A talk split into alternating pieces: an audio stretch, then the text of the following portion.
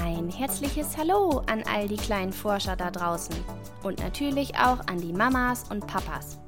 Herzlich willkommen zu einer neuen Folge von Wieso, woher, warum? Der Podcast rund um Kinderfragen. Heute gibt es eine kleine Premiere, denn heute wird die Frage nicht von mir vorgestellt, sondern von einem kleinen neugierigen Forscher selbst. Und ich bin davon überzeugt, dass nicht nur ihn diese Frage interessiert. Hallo Christina, ich habe eine ähm, Frage an dich. Hm, ich würde gerne fragen, aus was der Mond besteht. Hast du schon mal vorm Zubettgehen in den Himmel geschaut? Wenn du Glück hattest und es war nicht zu bewölkt, konntest du bestimmt die vielen Millionen Sterne am Himmel sehen und den hellsten Himmelskörper am Abendhimmel, den Mond. Wenn du ihn dir mal ganz genau angesehen hast, ist dir vielleicht aufgefallen, dass der Mond nicht einfach nur leuchtend hell ist. Hier und da sieht es aus, als hätte er graue Flecken. Komisch, was ist denn das? Früher dachte man, dass diese dunklen Flecken vielleicht Meere sein könnten, so wie wir hier auf der Erde auch einige haben. Aber seit der ersten Mondlandung, die war im Jahr 1969, wissen die Forscher mehr. Auf dem Mond ist nämlich kein einziger Tropfen Wasser zu finden, somit auch kein See und erst recht kein Meer. Die Landschaft des Mondes ist staubtrocken, steinig und besteht aus einem feinen grauen Pulver. Und woher kommen nun diese dunklen Flecken, fragst du dich? Das sind eigentlich nur etwas tiefere Löcher im Mond, in denen sich eine Art Lavagestein angesammelt hat und somit für uns auf der Erde sichtbar ist. Diese Löcher hat der Mond übrigens nicht einfach so. Forscher vermuten, dass diese von Meteoriten stammen, die hin und wieder auf dem Mond eingeschlagen sind. Ein Meteoriten kannst du dir quasi wie ein Stein vorstellen, der durch das Weltall fliegt. Vielleicht hast du auch schon mal so einen Meteoriten am Himmel gesehen, ohne es zu wissen. Die meisten Menschen nennen dies nämlich Sternschnuppe. Man muss allerdings viel Glück haben, so etwas zu entdecken, denn es dauert meistens nur wenige Sekunden, bis der Meteorit verglüht ist. Und solche Gesteine sind, als unser Sonnensystem noch nicht lange bestand, immer mal wieder auf den Mond eingeschlagen.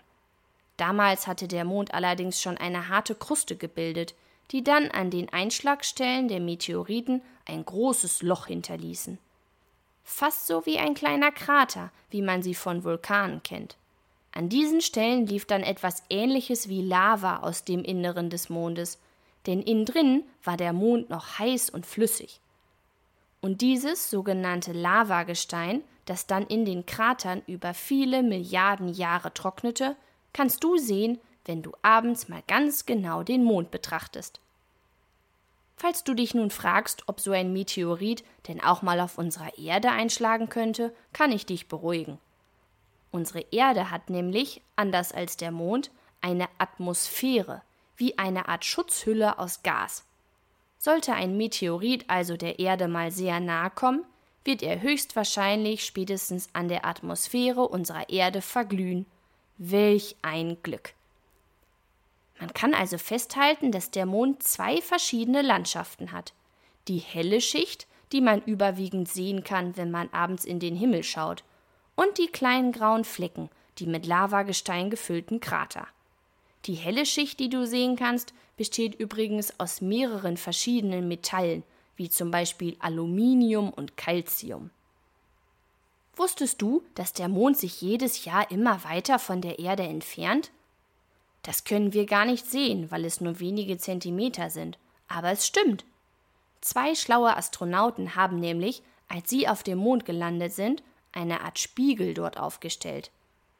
Nein, nicht um zu schauen, wie sie aussehen, sondern um messen zu können, wie weit die Erde vom Mond bzw. der Mond von der Erde entfernt ist.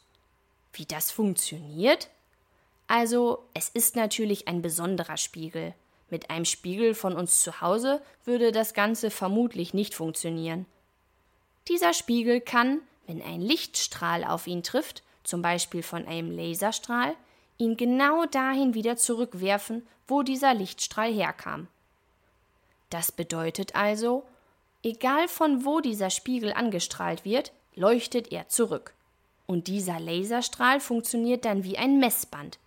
Die Wissenschaftler schicken von der Erde den Laserstrahl los, natürlich so, dass er genau den Spiegel auf dem Mond trifft. Dann stoppen sie die Zeit und schauen, wie lange es dauert, bis der Laserstrahl wieder zurückkommt. Dafür braucht es natürlich eine ziemlich genaue Uhr. Und wenn Sie die Zeit haben, können Sie dann ausmessen, wie weit entfernt der Mond gerade ist. Und genau so haben sie herausgefunden, dass der Mond sich jedes Jahr etwa 3,8 Zentimeter von unserer Erde entfernt. Was für eine spannende Erfindung. Der Mond kann übrigens nicht selber leuchten. Hast du das gewusst? Genau richtig, er wird von der Sonne angestrahlt. Dann werden es auf dem Mond etwa 130 Grad Celsius. Wow, das wäre viel zu heiß für uns Menschen. Und in der Mondnacht, also wenn die Sonne nicht den Mond anstrahlt, können es bis zu minus 160 Grad Celsius werden. Und das wäre eindeutig viel zu kalt für uns Menschen. Kein Wunder, dass die Astronauten also immer einen Schutzanzug anziehen müssen, wenn sie zum Mond fliegen. Und noch etwas Tolles kann der Mond auf unserer Erde machen, und das kann man auch selbst sehen und erleben. Hast du schon mal etwas von Ebbe und Flut gehört? Oder hast du dich vielleicht im Urlaub schon mal gewundert, wo denn all das Wasser hin ist, wenn du im Meer schwimmen wolltest? Das war dann die Ebbe. Die wechselt sich ganz regelmäßig mit der Flut ab. Bei Ebbe verschwindet das Wasser und bei Flut kommt es zurück. Das dauert dann aber meist einige Zeit, manchmal auch mehrere Stunden. Und dieses Phänomen wäre auch ohne unseren Mond nicht denkbar, denn wegen der Anziehungskraft des Mondes entstehen diese beiden Gezeiten. Schon spannend, unser Mond. Also ich habe heute wieder jede Menge dazugelernt. Danke für deine tolle Frage, Toni. Wenn du auch eine Frage hast, die ich beantworten soll, schreib mir gerne eine Mail an kinderfrage@gmail.com. Ich freue mich, wenn wir uns nächsten Sonntag bei einer neuen Folge von Wieso, woher, warum wiederhören.